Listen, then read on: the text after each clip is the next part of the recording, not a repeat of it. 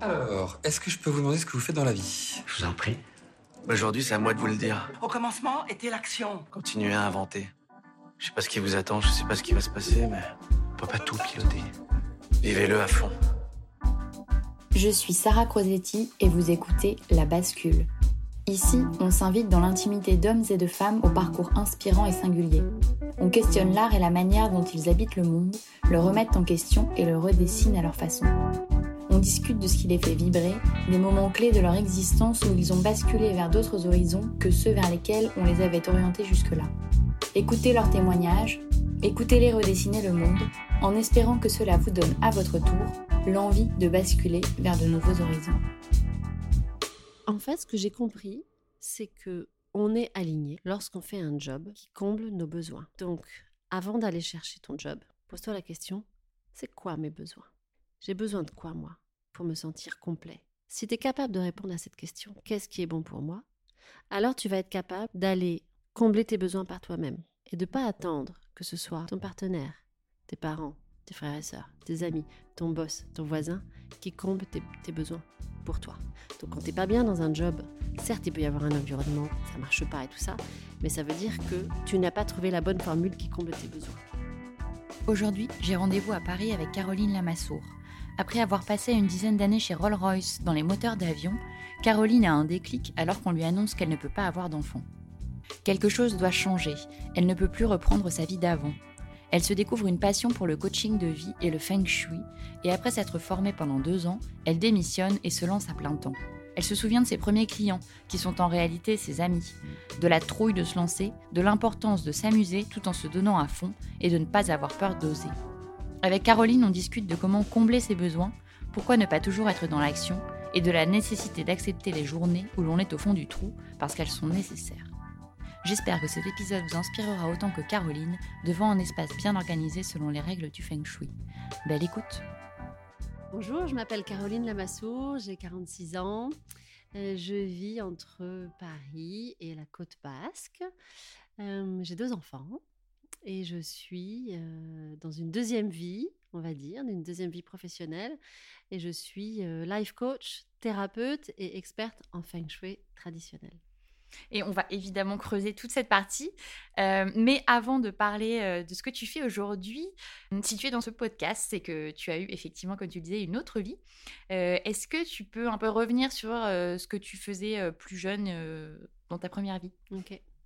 Alors moi, je crois que quand j'avais 18 ans, je crois me souvenir que j'avais très très envie d'être diplomate mon rêve, c'était, mon grand rêve, c'était de, travailler à l'ONU et de travailler à la paix, en fait. Moi, je suis provinciale, hein, je, suis née, je suis née en région parisienne, mais j'ai grandi en Touraine.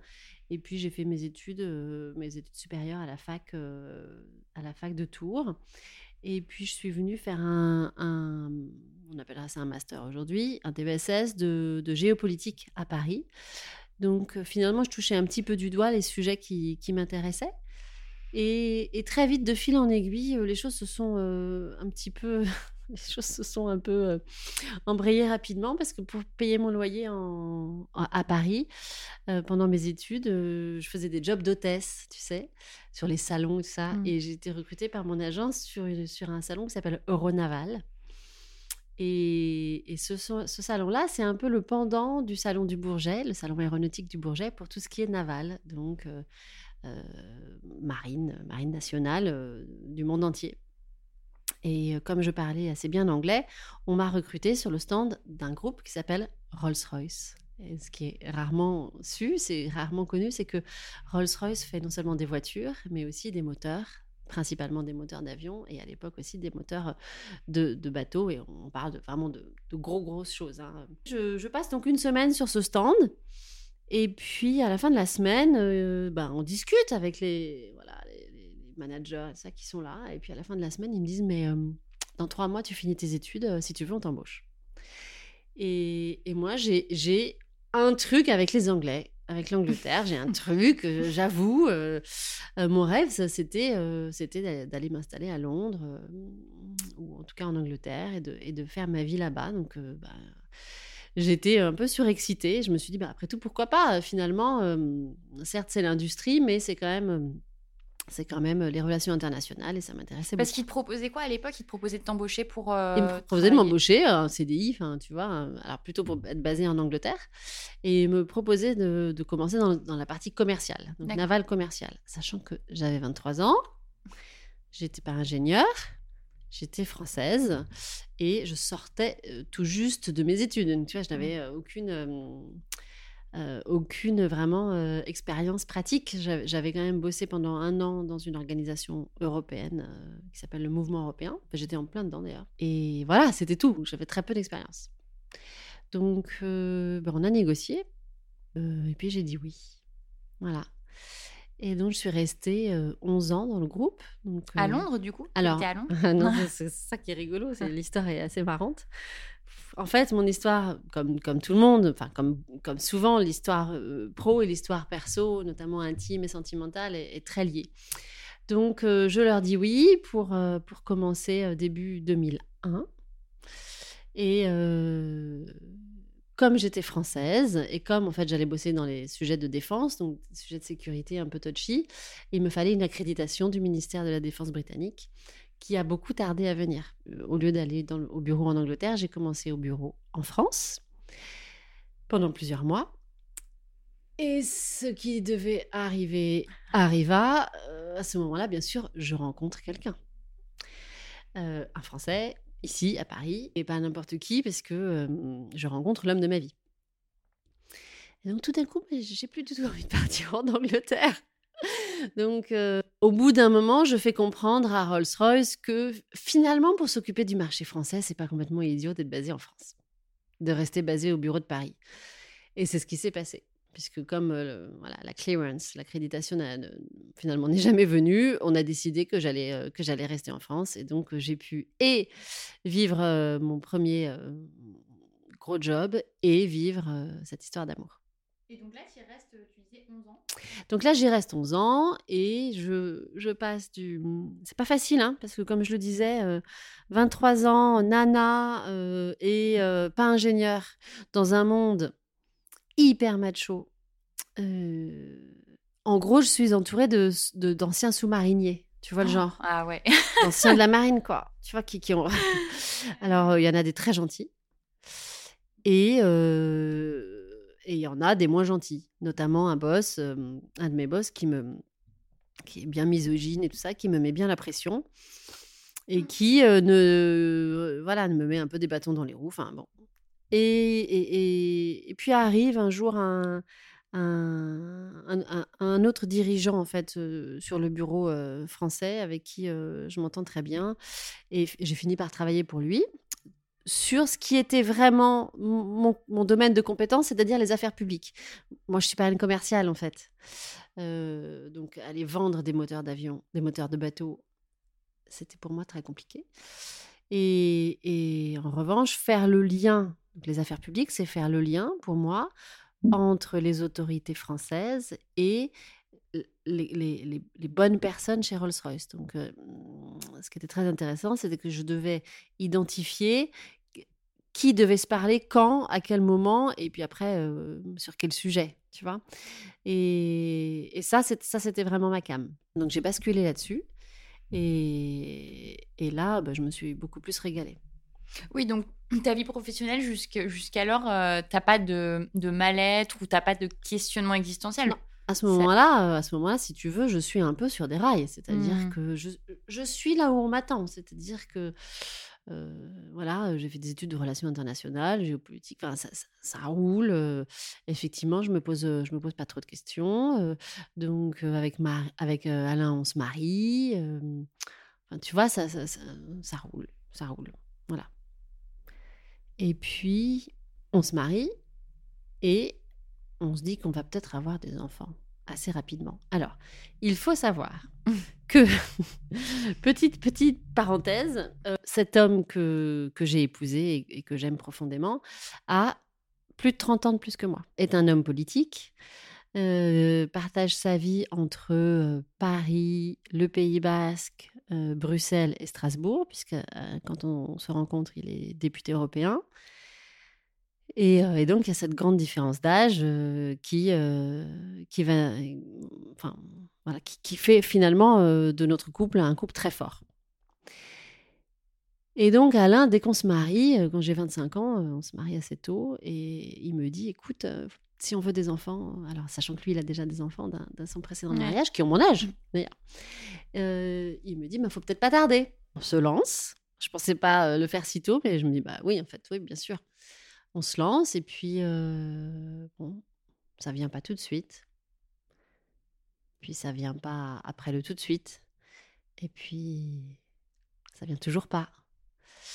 Donc, je continue ma vie chez Rolls-Royce et, lui, sa vie au Parlement européen. Puis, il y a un moment où on passe à l'étape suivante, donc ça marche pas. Donc, examen, traitement, hein, voilà. Donc, je pense que beaucoup de femmes et beaucoup de couples peuvent se reconnaître dans ce parcours. Donc, on commence un parcours de procréation médicalement assistée, dit PMA.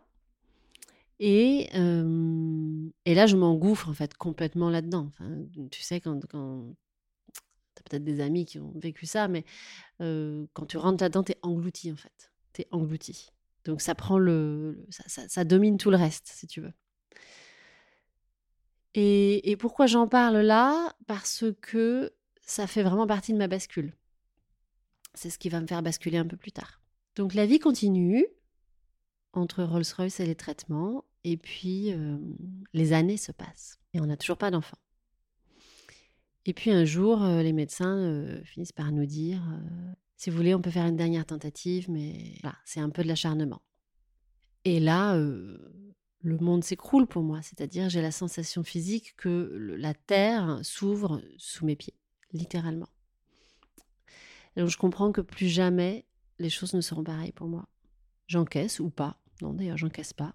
Et le lendemain matin, je vais au travail. Sur le chemin, je me dis, euh, je peux pas continuer comme ça. Je peux pas faire comme si la vie était comme hier, comme avant, alors que là, ma Mhm. vie vient de profondément changer avec Oui, parce ce que qu'on toi, m'a tu, annoncé. tu te voyais pas sans enfant dans ta vie. Mais si tu veux, quand ça fait déjà plusieurs années Mm. que tu es sur ce projet-là, tu peux pas arrêter du jour au lendemain. Tu peux pas dire c'est fini, ah, bah c'est fini, tiens, on arrête. Bon, bah d'accord.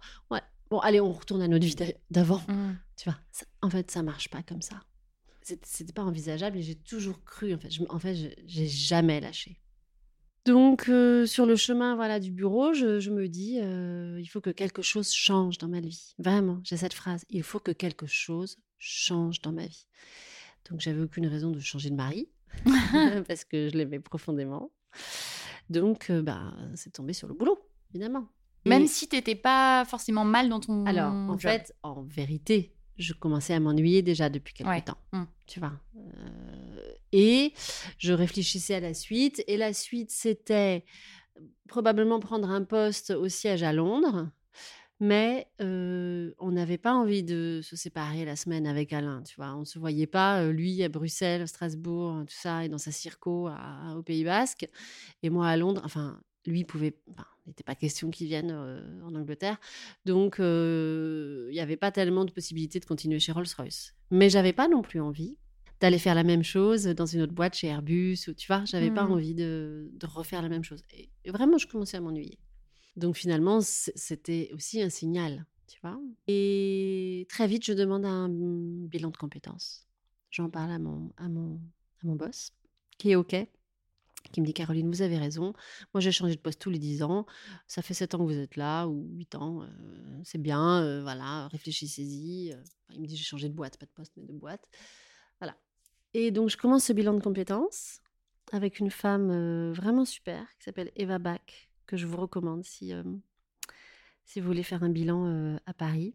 Dès le premier ou deuxième rendez-vous, vous faites les, les tests, vous remplissez plein de trucs, tout ça. Et elle est très fine et, et elle me parle d'un métier que je ne connaissais pas, qui est le métier de coach. Et là, on est en 2008. Donc, si tu veux, coach, Oui, autant aujourd'hui, il y en a quand même beaucoup. Voilà. Ouais, à l'époque, pas tant que ça. l'époque, euh, Mm. tu as vaguement euh, entendu parler éventuellement d'un coach de grand dirigeant aux États-Unis, tu vois. Mm. Mais... Et aux États-Unis, c'est très courant. Et elle me parle notamment du life coaching, donc le coaching de vie. Et en France, il y avait euh, des coachs sportifs, tu vois, Mm. et très peu de, life coach. Et quand elle me décrit ce que c'est un coach de vie, je, je, je- j'ai un moment de recul et je lui dis, mais Eva, c'est déjà, je suis, je suis déjà comme ça en fait. Ce que vous me décrivez là, c'est moi. Je, je, ne compte pas les heures que passent mes, mes, mes, amis et mes collègues dans mon bureau à me raconter leur vie, à venir euh, chercher une épaule compatissante, euh, de l'écoute, de, de, des conseils et tout ça. Enfin, C'était toujours moi qu'on appelait, mmh. toujours. Et, et, elle me dit, ben, en fait, il y a un métier en face de qui vous êtes. Il, ça s'appelle le coaching. Donc très très très vite, avant même la fin du, bilan de compétences, euh, je, sens que je, vais me lancer. Donc euh, voilà, on termine le bilan et je décide de euh, me former au coaching et de quitter Rolls-Royce. Donc j'annonce à mon boss tout ça et je lui dis, écoutez, je me donne entre 18 et 24 mois pour quitter, pour me former et pour quitter Rolls-Royce et je m'engage à trouver mon successeur. Et donc, top là parce que c'est un homme bien. Oui, ce que j'allais dire, c'est plutôt rare. C'est hein, très rare euh, d'avoir un manager. Euh, c'est très rare. Ouais. Mais je pense qu'il il a. On avait une vraie relation de confiance et puis euh, je pense qu'il savait, on était une petite équipe à Paris, il savait que, il sait très bien que les jeunes ne peuvent, pas rester mmh. non plus indéfiniment. Lui-même, je te dis, avait, avait changé à peu près tous les 8-10 ans de boîte, donc je pense que se... c'était naturel pour lui, mmh. tu vois il savait bien que garder une collaboratrice pas motivée, euh, ça ne ouais, sert à rien. Ouais, ouais. Tu vois Donc, il m'a facilité les choses. Et, et, donc là, je suis entrée dans le monde merveilleux euh, du coaching. Et, et, surtout, tout de suite, la bascule, elle est importante quand, quand, quand tout d'un coup, tu sais que ta vie va changer et que tu te projettes sur quelque chose de nouveau. Parce que tu peux te dire, wow, rester deux ans encore, ça c'est long. Mais en fait, à partir du moment où tu t'engages dans un nouveau projet, mmh. l'état d'esprit est vraiment différent. Donc tu supportes beaucoup mieux ton quotidien. Et, et surtout, tu es dans l'action, tu avances. Euh, et puis, moi, ça faisait près de dix ans que j'étais dans les relations publiques et les affaires publiques. Et finalement, mon monde tournait toujours autour des mêmes personnes et des mêmes sujets. Et c'est tellement rafraîchissant de rencontrer d'autres personnes, au tel, à tel point que mon premier stage de, formation de coaching, je suis arrivée, j'ai failli repartir tout de suite parce que quand j'ai vu les gens, ils étaient tellement différents de moi, de ce que je connaissais, je me suis dit, mais qu'est-ce que je fous là? J'ai failli repartir hein, dans la demi-heure et je me suis dit, mais non en fait, reste, ouvre-toi, et à la fin de la, la première demi-journée, euh, j'ai compris que j'avais toute ma place et que on était tous super différents, mais finalement euh, pas si différents que ça parce que parce qu'on était reliés par euh, et animés par euh, quelque chose de l'ordre de l'humain qui faisait mmh. que c'était pas un hasard si on se retrouvait là tous ensemble. Et attends, parce que quand tu te dis c'est exactement ce qui, ce qui me correspond, etc., T'as pas cette crainte quand même de te dire euh, mais c'est pas du tout développé, est-ce que je vais trouver des clients, euh, tu vois et... alors, moi je suis j'ai vraiment ce petit côté un peu inconscient euh, où j'aime bien me mettre en risque. En fait, j'aime ouais. bien de temps en temps, j'ai besoin de prendre des risques. Donc non, je me dis pas ça parce que aussi je, je sais pas, il y a une force en moi qui me dit que je, je, je me débrouillerai toujours dans la vie. Mm. Après c'était dur hein. Tu vois, c'est pas encore, euh, même sur le coaching, c'est pas super fluide. Hein. Mais à ce moment-là, non, je me dis pas ça. Puis surtout, je me dis, j'ai deux ans. En deux ans, il peut s'en passer des choses. Mmh.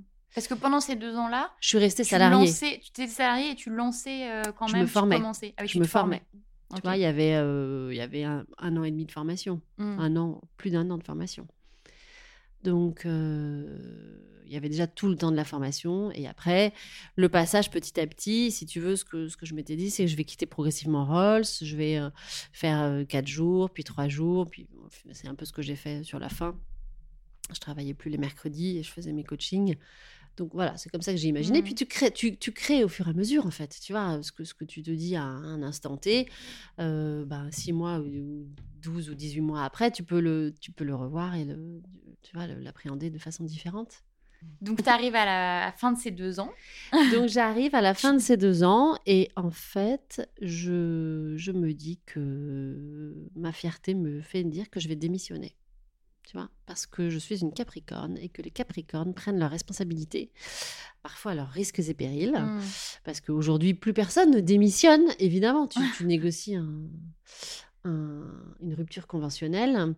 Je ne sais pas si je l'aurais euh, obtenue, parce que déjà, la boîte avait été assez sympa, mais... Euh, je, je, je considère que je peux pas demander une rupture Mm. conventionnelle. Tu vois, ça c'est un truc que je me le refuse en fait, que je dois prendre mes responsabilités. Et est-ce que ton mari te soutient un peu financièrement quand même Oui, ou- évidemment, Ouais. évidemment. Sans ça, en fait, euh, c'est-à-dire que on est une famille. Tu vois, même à Mm. tous les deux, on est une famille. Et, et il est évident que j'avais ce, ce, ce, ce matelas-là, tu vois, Mm. bien sûr. Sans ça, j'aurais fait différemment. Évidemment. Tu vois, j'aurais peut-être pris un autre job à côté ou je sais pas, tu vois, mais j'aurais Ouais. fait différemment. Mais en fait, c'était un accord. C'est très, très important hein, quand on fait le, le grand saut. euh, c'est une décision à deux. Mm.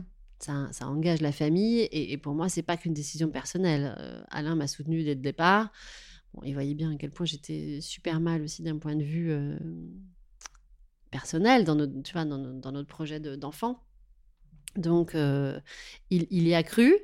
Et, au même moment que cette formation en coaching, j'ai décidé pour mon propre plaisir de me former au Feng Shui. Donc, le Feng Shui, c'est un art traditionnel chinois qui consiste à organiser les espaces selon les énergies en présence. Donc, c'est un peu l'acupuncture de la maison.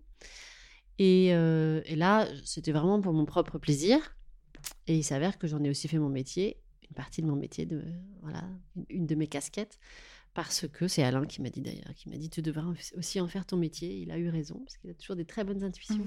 Parce que ça aussi, à l'époque, c'est très peu développé. Ah bah c'est très peu développé. Non mais j'étais, c'est là où il y avait un peu d'inconscience quand même. Ouais. Tu vois, parce que j'étais quand même sur deux, deux trucs euh, pas avant-gardistes, parce que je vais pas développer un nouveau métier, mais euh, sans doute un peu trop en avance sur le temps d'aujourd'hui. Tu vois. Mm. Alors aujourd'hui, des, des personnes qui se forment au coaching au feng shui, il y en a beaucoup. Donc je pense qu'il y a un moment où le marché va être saturé. Mais je dis toujours que bah, plus il y a de coachs et plus il y a d'experts en feng shui, et mieux la, mieux la société va se porter en fait. Et puis resteront ceux qui, ceux, ceux qui, les bons Mhm. en fait. Tu vois, la sélection, elle est toujours comme ça. Ouais. Les bons, ceux qui vont chercher les clients avec les dents et tout ça, ben, c'est- ceux qui vont marcher. Et tu te rappelles justement de tes premiers clients, de quand tu te fais payer pour la première fois? Bah, tes premiers clients, c'est tes copines. Ouais. c'est tes cobayes. Et puis, elles insistent pour te payer parfois, tu vois. hein. Donc, tu fais payer 30 euros la séance. Des séances qui duraient deux heures. Je me souviens, je canalisais pas du tout le temps, tu vois. Mais, mais longtemps, mes premières séances, euh, je sais pas, pendant plus d'un an, deux ans peut-être. Elles étaient longues, longues, tu vois. J'arrivais pas à canaliser le temps. Et euh, donc, les premières, c'est les, ouais, les copines. Et puis un jour, euh, quel- quelqu'un t'a recommandé. Et, et du coup, tu as, ton premier client que tu ne connais pas. ouais. Et là, tu flippes comme une malade. Tu flippes comme une. Tu fais des prières. Tu fais, tu fais tout ce que tu peux. Tu, tu baises le sol, tu baises le ciel. Tu, tu mets toutes les protections autour de toi. Et voilà, tu appelles tout ce que tu peux. Et tu transpires. Et voilà. Et. et- et tu trouves que tu es maladroite, tu as l'impression de pas être légitime. C'est pas parce qu'on est formé au coaching qu'on n'a pas le syndrome de l'imposteur, tu vois. Mm. Euh, on a tous ça et c'est ce qui fait aussi qu'on se dépasse. Et euh, puis je me sentais jeune et voilà. Et puis en fait, quand même, quand tu es formé au coaching, quand, quand tu es bien formé, tu as tout un process. Donc on te dit trust the process, c'est-à-dire vraiment fais confiance au processus. Tu déroules ton processus et normalement, ça ne ça devrait pas euh, ça, va marcher en fait. Et c'est vrai. Quand tu as un process éprouvé, ça marche. Parfois, tu as des personnalités qui, qui te font aller euh, en dehors, qui te challenge et tout ça. euh, mais tu reçois aussi toujours les clients qui, qui te ressemblent à ce moment-là de ton évolution. Tu vois Mm. et, qui, et qui viennent aussi, comment dire, quand tu as besoin d'évoluer, d'être challengé, ben, comme par hasard, tu as, ce client-là qui, tu vois, Mhm. qui, qui te rentre dedans et qui, qui- qui te fait, euh, qui te, fait euh, te poser les bonnes questions. Donc, euh, ouais, non, je flippais comme une malade, bien sûr. euh, les premiers clients, les premières expertises Feng Shui. Le, le- le Feng Shui, c'est pareil. Tu commences avec tes copines et puis, et puis un jour, tu as quelqu'un qui te pousse et voilà, mais comme, comme tout le monde. Et tu te rappelles à partir de quand à peu près tu, tu peux être indépendante, euh, même financièrement? Alors, Ça a pris du temps? Oui, ça a pris beaucoup de temps, Mm. bien sûr. Ça a pris beaucoup de temps. Euh, je, ne gagne pas autant que comme quand j'étais chez Rolls, Mm. mais je suis bien sûr euh, plus épanouie. Ça a pris plusieurs années. Et puis surtout, l'histoire n'est pas finie. C'est que moi, dans un coin de ma tête, je fais pas tout ça pour rien. Si tu veux, quand tu te formes au coaching, euh, c'est une vraie introspection. C'est, tu vois, c'est des vrais outils thérapeutiques en fait, au coaching de vie en tout cas. Donc moi, j'ai pas oublié que je veux des enfants. Tu vois Mm. Et, je- et je- et- et comme on n'a pas trouvé la cause de mon infertilité, je ne, je me dis que ça peut être un blocage psychologique aussi, tu vois. Donc je continue à travailler là-dessus. Et hum, donc les années euh, passent.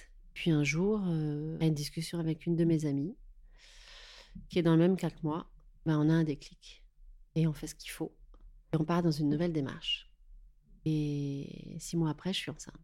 Donc, euh, bah là, si tu veux, les priorités changent, Mm. tu vois. Donc, je me, je me, je me donne, tu vois, je m'accorde du, du temps pour euh, profiter de cette grossesse. Ta première grossesse, euh, c'est une seule fois dans ta vie. Quand tu l'as attendue pendant 11 ans, Ouais. je peux te dire que tu la savoures parce qu'en fait, entre le moment où on a décidé de, de, de faire des enfants et le moment où Lancelot est arrivé, il s'est passé 11 ans. Donc, euh, du coup, je continue, hein, mais je continue mes consultations et tout ça, mais, mais c'est pas c'est plus la priorité à ce moment-là. Mm. Voilà. Puis on est, on est quand même très heureux tous les deux. Donc, on a euh, d'abord euh, Lancelot et trois ans après, on a Rose. Donc aujourd'hui, on a deux enfants. Donc la boucle est un peu bouclée. Mais ce qui est très intéressant, c'est que, euh, tu vois, ça fait 11 ans maintenant, parce que moi j'ai des, cycles de 11 ans. Je suis restée 11 ans chez Rolls-Royce, j'ai mis 11 ans à avoir mes enfants. Et là, aujourd'hui, au moment où on se parle, ça fait 11 ans que je fais ce métier. Et et il y, a une, euh, y a une nouvelle bascule, parce que, parce que les temps changent, parce que euh, tout ça évolue. Donc, euh, je me suis aussi formée à la thérapie, parce que en coaching, j'avais parfois des... Très souvent, en fait, on est à la limite de la thérapie en life coaching. Et si tu veux, j'avais parfois des, des- des- dans, mes, dans mes séances euh, des clients qui, qui, qui m'amenaient un gros morceau. Tu vois, il y avait des choses qui sortaient et j'avais rien pour le traiter. Mm. J'avais pas l'outil. Donc, euh, je, je- j'envoyais mes, mes clients sur des thérapeutes ou des psys, tout ça. Et, euh, et je me suis dit, en fait, il faut, il faut, c'est trop bête. Une fois que c'est là, il faut que je puisse le traiter. Donc, je me suis formée à l'EMDR. Donc, aujourd'hui, je suis thérapeute EMDR encore plus que coach. Donc, tu vois, les, ça, ça. EMDR, pour ceux qui ne Alors, savent pas. le MDR, c'est Eye Movement Desensitization Reprocessing. And, and Reprocessing. C'est une technique américaine qui a été développée par une, une psychothérapeute basée sur le mouvement des yeux. Si tu veux, on s'est aperçu que euh, chaque nuit, chacun d'entre nous, derrière ses paupières, bouge les yeux et en fait, ça traite l'information. D'accord? Donc euh, tu, là, tu vois, cette nuit, ce soir, on va s'endormir, on va traiter l'information. Tiens, on a passé un bon moment en, en enregistrant ce podcast. Donc ça, c'est traité, c'est archivé. Mais parfois, tu vas euh, avoir un accident, avoir une dispute, des plus ou moins gros traumatismes. Et ça, ça souvent, c'est pas traité la nuit. Donc, quand c'est pas traité, euh, eh bien, euh, ça fait des traumas, ça fait. À terme, ça peut créer, bien sûr, euh, des maux, des maladies, des schémas euh, récurrents, sur lesquels tu butes. euh. Et on a découvert que grâce à ce, à ce processus de mouvement des yeux, donc on recrée et on s'appuie sur la capacité naturelle du corps à traiter l'information, en le faisant nous le jour, en faisant des mouvements des yeux, eh bien on peut désensibiliser et tu vois quand il y a un truc vraiment avec une charge émotionnelle euh, costaud euh, et traiter l'information donc l'archiver. C'est une forme de digestion des émotions. C'est comme si tu enlevais la charge émotionnelle.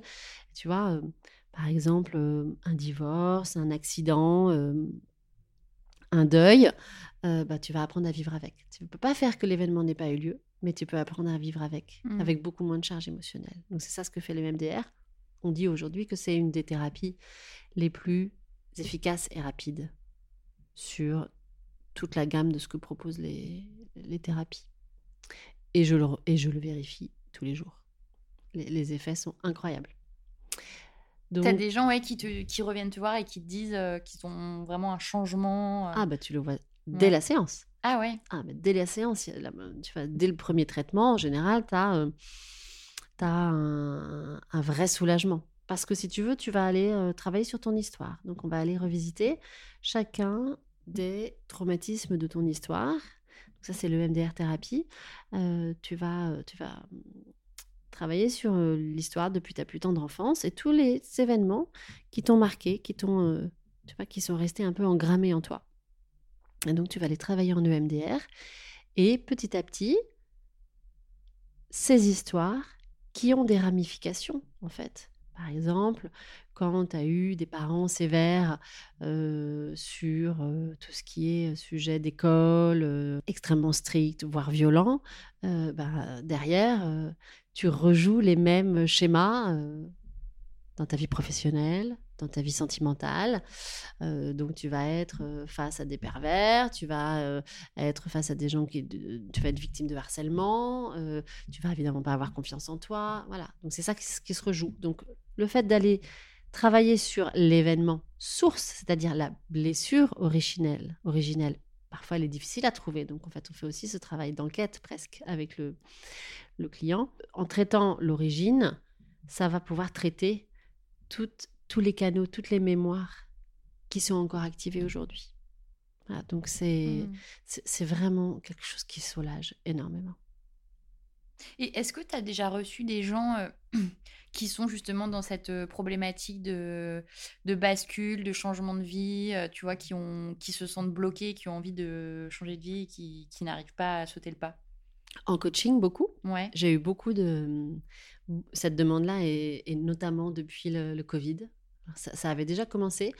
ce que je disais à une amie ce midi, c'est que quand j'ai commencé le coaching, la crise de sens, elle, elle était autour, entre 40 et 50 ans. Puis, tu vois, en 10 ans, je l'ai vu passer de 40, 50 ans à 35. Puis maintenant, c'est 25. c'est très tôt, hein. C'est mmh. très tôt. Et c'est même parfois 18, 20 ans. C'est-à-dire, tu commences des, des, études et très vite, tu t'aperçois que, mais non, en fait, c'est pas mmh. moi. Ça, c'est pas moi. Ça, c'est pas le vrai moi. C'est pas ça ce que je veux faire. Donc, avec aussi l'autorisation aujourd'hui et la capacité à avoir plusieurs vies dans une vie, ce qui, ce qui, ce qui était moins présent auparavant. Tu vois, tu peux dire pendant dix ans je fais ça, puis après, en fait, tu te formes toute la vie, et mmh. puis, et puis après, après je ferai ça. Enfin, tu vois, j'ai envie d'explorer plein de trucs. Je suis pas obligée d'avoir la carrière à la papa dans la même boîte pendant 40 ans. Donc, euh, des, des, oui, des, besoins, des expressions de besoin de changement de vie, j'en ai eu beaucoup. Mmh. Beaucoup, beaucoup.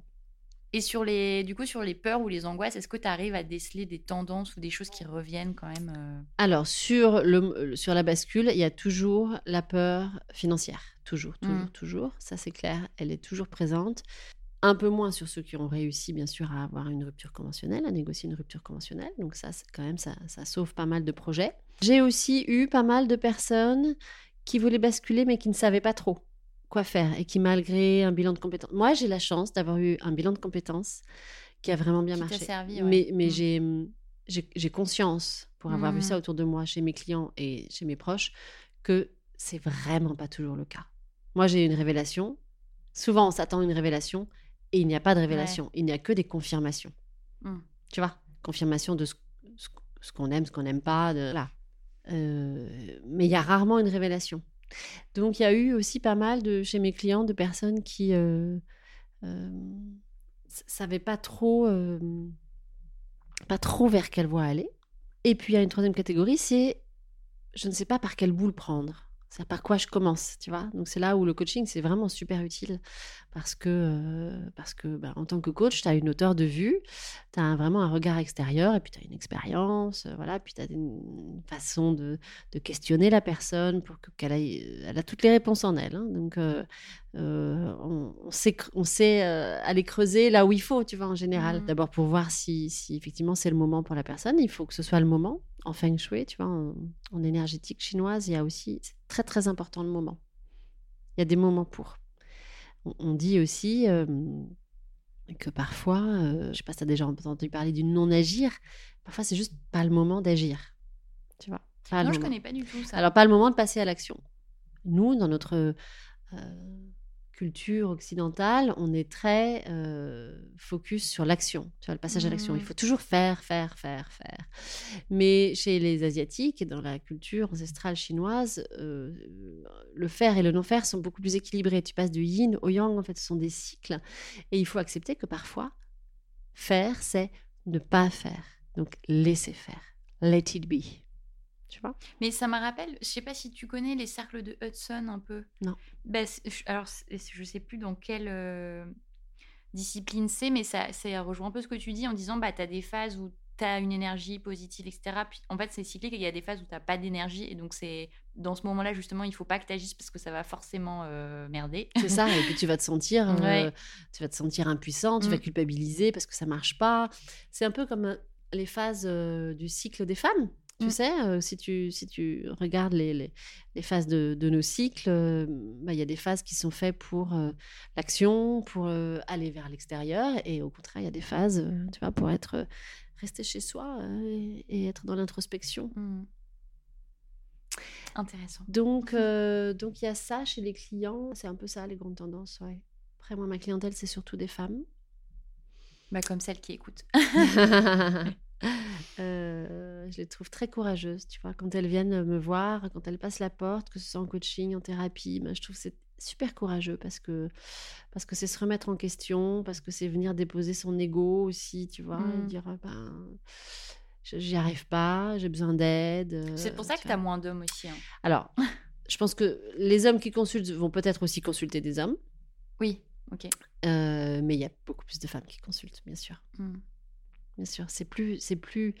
Il semble que ce soit plus facile pour une femme de demander de l'aide. Tu vois, Hmm. il semble. Je ne sais pas s'il y a des études sur, sur le sujet, mais euh, ce, qui est, ce qui est dommage. Parce que les Ouais. hommes, il n'y a pas de raison que les hommes aient be- moins besoin d'aide euh, que nous. Mm. Tu vois? Nous, on a aussi cette capacité à. On en rigole avec mon mari parce que il se, il, se- il- il se moque gentiment de moi avec mes copines. On a des groupes de copines. on- tu vois, on fait des apéros, on parle, on se raconte nos vies, tout ça. Et je lui dis, mais en fait, tu, tu te rends pas compte, pour nous, c'est très thérapeutique finalement. C'est Ouais. très, euh, tu vois, c'est, c'est, c'est- Et le fait de se dire les choses, euh, d'abord, ça fait avancer le schmilblick, et puis, euh, c'est des choses qu'on garde pas sur le cœur. Vous, vous n'avez pas cette chance, les hommes. Enfin, il n'y a, pas beaucoup de, de- d'hommes qui se racontent vraiment leur vie intime. Et, et finalement, c'est pour ça vous êtes déprimés parfois. On sait rien, tu vois. Mais, mais, mais pour nous, c'est très thérapeutique. Mm. Mais c'est très vrai ce que tu dis, ce que je me rappelle avoir amené mon conjoint une fois à un, un verre comme ça avec des copines et il était vraiment mais complètement choqué de, de la facilité qu'on avait d'échanger sur des trucs euh, de la vie quotidienne. Ouais. Et, et, et il me disait, mais oh, à aucun moment, moi j'ai des amis depuis plus de 20 ans, euh, je sais même pas comment ça se passe, ça ou ça ou ça dans leur vie. Mm. Et, et moi, du coup, ça m'a aussi choqué euh, de, tu vois, de, de voir qu'il y avait un espèce de non-échange ou. euh, je disais, mais de quoi vous parlez du coup enfin, Ouais, c'est ça. C'est quoi le truc important à part le sport tu vois, Bah ouais, ouais. Mais euh, C'est gros clichés, mais en Mm. fait, euh, bon, après, c'est aussi un héritage, euh, tu vois, c'est Mm. un héritage culturel, sociétaux, des, des choses héritées de. Avant, quand les femmes ne travaillaient pas, euh, tout tournait autour de la vie du foyer. Donc, je pense qu'il y a aussi. Et les femmes se retrouvaient dans la journée et elles parlaient de quoi? Bah, De la vie du foyer, donc des choses intimes, tu vois? Et les hommes, eux, ils passaient leur vie où? À l'usine, au travail, tu vois, et donc tout tournait sur plutôt l'extérieur, euh, Mm. ouais, le boulot, enfin, j'imagine, tu vois, qu'il y, a- Mm. y y a aussi des... il y a- tout ça vient pas de nulle part. Ouais. Est-ce que tu as des sources d'inspiration? Euh, dans ton processus de bascule, euh, que ce soit des gens, des euh, ouvrages, des films? Alors oui, de, des sources d'inspiration, bien sûr, j'en ai, des gens, bien sûr. Euh, ma toute première thérapeute, en fait, qui m'a qui, qui m'a aidée, qui m'a accompagnée lorsqu'on essayait d'avoir des enfants, euh, sa façon d'être m'a beaucoup inspirée. On l'appelait Madame D, parce que c'était nom de code avec mes copines qui sont certaines copines qui sont allées la consulter aussi. Et donc, euh, Madame D, par sa posture, euh, m'a beaucoup, beaucoup inspirée. Et aujourd'hui, chacune de mes consultations est inspirée dans la posture par Madame D. Ça, c'est très clair. Tu vois, elle a, elle a donné le ton. Euh, et ça, je pense que je m'en souviendrai vraiment toute ma vie. Enfin, j'espère. J'ai quelqu'un qui est devenu mon associé dans ma boîte, qui malheureusement est décédé il y a quelques mois, qui était vraiment très inspirant. C'est Fabien. Et euh, Fab- Fabien, il m'a énormément poussé en fait. Il m'a, euh, il m'a permis d'oser parce que euh, parce que j'ai pas juste fait du, du coaching et du feng shui pour les particuliers. Grâce à lui, je suis aussi allée en entreprise. Je suis allée décrocher des des, des, des, des clients comme BNP Paribas. Tu vois, faire du feng shui chez BNP Paribas, c'était c'était un gros challenge. Et, et je l'ai fait. Et c'est c'est vraiment en partie grâce à lui parce que parce qu'il m'a il me poussait énormément. Tu mais vas-y, Caro euh, Mhm. N'oublie, il me disait, n'oublie jamais que tout ça, c'est un jeu. Et ça m'a énormément aidé. Euh, y compris, tu sais, au début, quand tu dois euh, tarifer, en fait, tes consultations, quand tu dois faire de devis, tout ça, tu ne sais pas trop, tu n'as pas, t'as pas trop de références, c'est pas trop... C'est un gros sujet, C'est ça. hein. un Mm. gros sujet Mm. pour tout le monde, tous. Euh, tu regardes les tarifs des autres, mais tu te dis, mais lui, il est installé depuis des années, euh, tu vois, euh, il a plus d'expérience que moi, tout ça. Donc, trouver le tarif juste, c'est très compliqué. Et il m'a vachement aidé à prendre un peu de distance et à dédramatiser en me disant cette phrase Caro, n'oublie jamais que tout ça, c'est un jeu. Tu vois Donc, aller négocier un contrat, c'est un jeu. Et, en fait, je pense que moi, je jouais ma vie à chaque fois. Tu vois? Et si je ressors sans, c'est- terrible. Enfin, tu vois? Et ça m'a vraiment aidé, euh, oui, dans cette, cette, cette, cette posture de prendre du recul. Oui, c'est- tu vois? Mais c'est un jeu, mais par contre, donne-toi à fond. Enfin, vas-y, quoi. Mm. Tu vois, c'est, c'est, c'est, euh, tu donnes tout, mais tu t'amuses. Et c'est vrai que si certains, tu vois, qui, et certaines qui nous écoutent euh, pensent à faire la bascule, pensez quand même euh, à vous amuser. Pensez vraiment à vous amuser. Parce que c'est un peu à l'anglo-saxonne. Have fun. Tu vois, c'est. Je me souviens, euh, chez Rolls-Royce, on me disait, tu vois, il y avait parfois des, des gens bienveillants comme ça. Et je me souviens d'un un directeur de la com qui me disait Va travailler, go and have fun. Amuse-toi en fait au travail. Évidemment, Mm. tu vois, c'est vraiment tout un état d'esprit qu'on n'a pas en France. Mais amuse-toi, c'est-à-dire kiffe, kiffe ce que tu fais. C'est, c'est- tu vois, ne te prends pas trop au sérieux. À la fois fais de ton mieux, mais have fun. Mm. Ouais, en France, t'as plus ce truc un peu, euh, je sais pas, j'allais dire protestant, mais tu vois, d'assimiler le travail à des coups de fouet, quoi. Bien sûr, bah, dans la douleur, bien ouais, sûr. exactement. Mais euh, tu vois, moi, j'ai- avec la crise du Covid, en fait, euh, les, gens comme moi, on a été très sollicités par les entreprises, euh, par les RH, par les managers, euh, l'équipe et tout ça, qui euh, n'étaient pas du tout préparés à euh, ce qui allait déferler sur leurs équipes. Et on, on a été très sollicités pour animer des sessions, des ateliers, on va dire autour des sujets de bien-être, de bien-être au travail. Donc équilibre vie pro, vie privée, bien, qualité de vie au travail, bien-être. Euh, Moi, j'ai fait beaucoup d'ateliers pour développer l'intuition parce que je me suis spécialisée dans, l'intuition. Et en fait, ce que j'ai compris, c'est que on est aligné lorsqu'on fait un job qui comble nos besoins. Donc, avant d'aller chercher ton job, pose-toi la question, c'est quoi mes besoins? J'ai besoin de quoi, moi, pour me sentir complet? J'ai besoin de créativité? J'ai besoin de reconnaissance. J'ai besoin de sécurité. J'ai besoin de stabilité. J'ai besoin d'être entouré par euh, d'autres humains De liens. Tu vois, en fait, se poser la question, c'est quoi tes besoins? Qu'est-ce qui, me, qu'est-ce, qu'est-ce qui est bon pour moi? En fait, très très souvent, je, je, je, j'en reviens à cette question. Qu'est-ce qui est bon pour moi? Si tu es capable de répondre à cette question, qu'est-ce qui est bon pour moi? Alors tu vas être capable d'aller combler tes besoins par toi-même et de pas attendre que ce soit ton partenaire, tes parents, tes frères et sœurs, tes amis, ton boss, ton voisin qui comble tes, tes besoins pour toi. C'est toi qui dois aller combler tes besoins. Donc quand t'es pas bien dans un job, certes il peut y avoir un environnement, ça marche pas et tout ça, mais ça veut dire que aussi tu n'as pas trouvé la bonne formule qui comble tes besoins. Tu vois? Donc je considère qu'on est aligné quand on fait un job qui comble nos besoins. J'ai compris tardivement, parce que je suis un peu lente, que euh, si j'avais choisi le coaching, c'est pas un hasard. C'est que en tout cas pour commencer, parce qu'aujourd'hui je me sens autant thérapeute que coach, mais j'ai fait du coaching pendant longtemps, c'est que moi j'avais besoin de retrouver ma capacité d'action. Jusqu'à mes 25 ans, tout m'est arrivé un peu comme ça. Tu vois, tout m'est un peu. tu vois, le job chez Rolls-Royce, bah, j'ai pas cherché. Moi, j'ai j'ai pas cherché de. j'ai- J'ai pas beaucoup postulé, tu vois. Euh, le job, il m'est arrivé comme ça. Mon mari, il m'est arrivé comme ça. par hasard, tu vois, j'ai rencontré, j'ai pas cherché, bon. Euh, et, et finalement, euh, la vie m'a confrontée, et c'est en ne venant pas que mes enfants m'ont donné une bonne leçon. Va chercher les choses par toi-même, va creuser. Et ça, ça a été vraiment une grande leçon pour moi, de repasser à l'action, de redevenir actrice de ma vie. Donc ça, c'est le coaching. Et le feng shui, pourquoi je suis si passionnée par l'énergétique chinoise, par tout ce qui, toutes ces disciplines autour de l'énergétique? Tout simplement parce que j'ai un niveau d'énergie à la base qui n'est pas très élevé et que j'ai besoin d'apprendre à canaliser l'énergie parce que je donne beaucoup en bon hyper empathique et je donc, donc j'en ai fait mon métier si tu veux mais euh, il faut que j'apprenne à garder suffisamment de carburant pour moi le carburant c'est l'énergie. Voilà. Et le, et le propre du feng shui et des, et des, et des pratiques énergétiques, c'est ça, c'est d'apprendre à canaliser le Hmm. chi pour avoir, pour pouvoir déployer suffisamment d'énergie pour arriver à tes fins, pour euh, pouvoir euh, concrétiser tes projets, mais pas trop pour, euh, pour garder des réserves, tout simplement pour ne Hmm. pas être épuisé. Tu vois, c'est vraiment un, un savant dosage. Donc, c'est venu totalement combler mes besoins.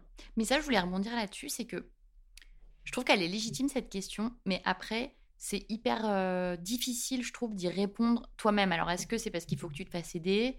Euh, Mais tu vois, même moi, je me suis beaucoup posé ces questions et je crois que j'ai toujours pas répondu. Tu vois, parce que je. Bah, Qu'est-ce qui fait que tu fais un podcast? Bah, je sais pas. Qu'est-ce que ça t'apporte quand tu quand enregistres un podcast? Qu'est-ce que ça vient Ouais. combler en toi? Bah, que le ça de t'enrichir des autres. Tu vois, de rencontrer des gens. Ok. Et ça nourrit quoi en toi?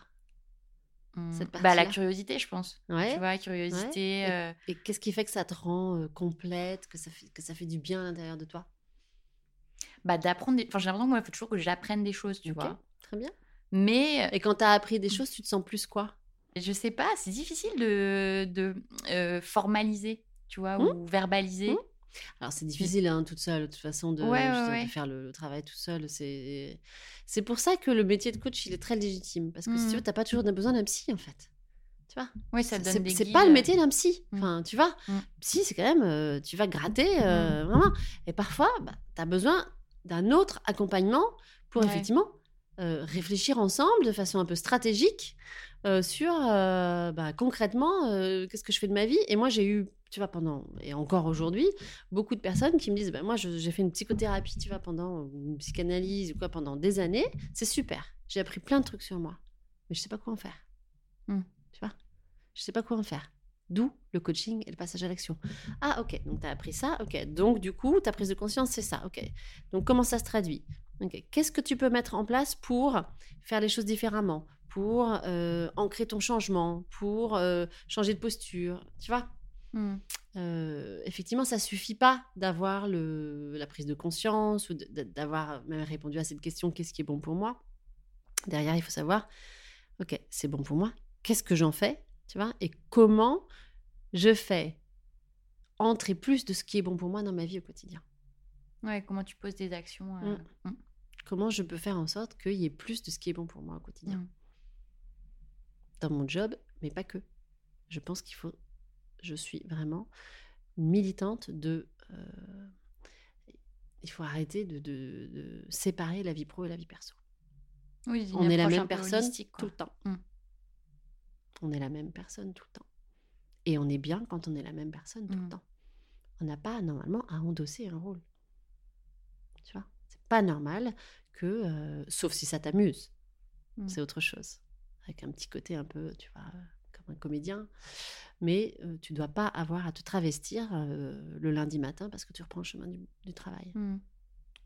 Il y a des codes, des choses à respecter, mais tu restes la même personne en fait. Et on arrive à la fin de cet entretien. J'ai une dernière question un peu euh, rituelle pour toi qui est quel est ton ou tes conseils principaux pour les gens qui ont envie de basculer? Là, ce qui vient, euh, c'est contacter la, la notion de plaisir. Il me semble que quand on, quand on est prêt comme ça à basculer, à changer de vie, quand on souhaite aller vers quelque chose qui nous nourrit plus, qui a beaucoup plus de sens, euh, c'est très très important, malgré les contraintes, malgré les incertitudes, de contacter la notion de plaisir. Il faut absolument que vous euh, ayez du plaisir à faire ce que, ce que vous allez faire. Euh, bien sûr, il y aura toujours des contraintes, des, choses qu'on n'a pas envie de faire, des, coups, des coups bas peut-être, des incertitudes, des, des, des, moments down, et ça on, peut en parler aussi, mais il faut toujours garder du plaisir. Parce que je pense que c'est un, c'est un bon indicateur de, la, potentielle réussite du, du projet. Et, puis ça me fait rebondir sur ce que je vis moi tout le temps. C'est qu'il y a des jours sans. Et il y a tout le temps des jours sans. Et même si je, je alors j'ai pas parlé j'ai une autre casquette qui est aussi entrepreneuse parce que j'ai eu, je travaille aussi pas mal en entreprise pour des, formations et tout ça. Et j'ai monté une agence au Pays Basque avec une de mes amies et on, vend des des, des, des, ateliers, des formations, des journées, des retraites pour les entrepreneurs, pour tout ce qui est soft skills. Euh, toute la gestion des émotions, la gestion du stress, tout ça, et tous ces sujets-là, et même dans des sujets beaucoup plus novateurs sur la santé mentale. Et quand on est entrepreneur, ben moi, depuis que je suis à mon compte, ben j'ai les, les épaules tendues tout le temps. Et je travaille dans le bien-être et je prends soin de moi. Mmh. Mais c'est inhérent, en fait. Mmh.